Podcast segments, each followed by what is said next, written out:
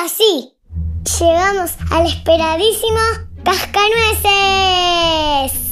El cuento de los juguetes. Bien, es un ballet basado en el cuento del cascanueces y el rey de los ratones. ¿Y yo qué dije? Bien, que era un cuento. Y no lo es. También es un cuento, pero Pete compone la música para el ballet. Uno de los más reconocidos, el que más fama ha alcanzado. Se conoce, entre otras cosas, por la utilización de la celesta. ¿Celesta o celeste?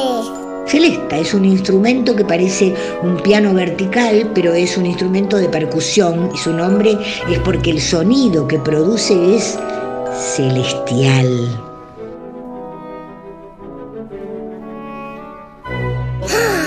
Parece que están saltando. Saltos chiquititos. Es la danza del hada de azúcar.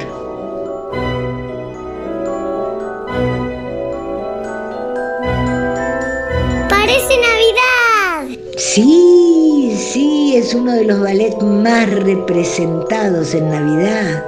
La música del cascanueces es bien variada, hay escenas para niños y adultos, fantásticas, románticas y los fragmentos románticos. Dan ganas de bailar, muchas ganas de bailar. Sí, justamente, dan ganas de bailar, sí. En el segundo acto, entre tanta música, hay seis danzas, que era lo atractivo en la época, el llamado divertissement o divertimento, una secuencia de números musicales que se insertaban al final de una ópera o un ballet. Precisamente para entretener al público. Esas seis danzas son la danza del hada de azúcar, que es la que escuchamos, el tripak o danza rusa, danza árabe, danza china, danza de los mirlitones.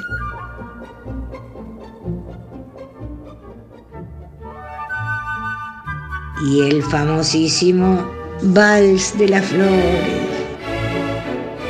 Eso me suena a la tele o al cine. Sí, su música se utilizó bastante. En cambio, en su estreno, el 18 de diciembre de 1892 en el Teatro Mariinsky de San Petersburgo, no fue tan exitosa como esperaban. La bailarina no bailaba hasta el gran pas de cerca del final del segundo acto. ¿Para qué? pas de quiere decir paso de a dos. Es como se les dice a los dúos en, en el ballet. Y bueno, no puede ser siempre un éxito desde el principio. Claro, claro, como sucedió en el lago de los cisnes. Es verdad. Pero para suerte de todos, el ballet se siguió representando y así llegó a ser uno de los más famosos. ¿Y después?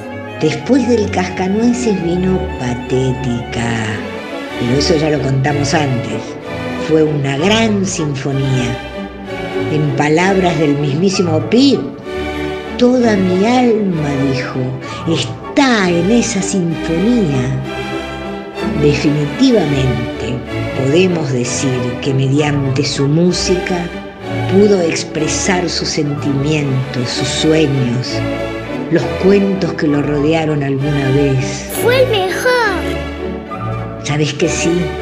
Se lo considera el mayor representante ruso de la música clásica.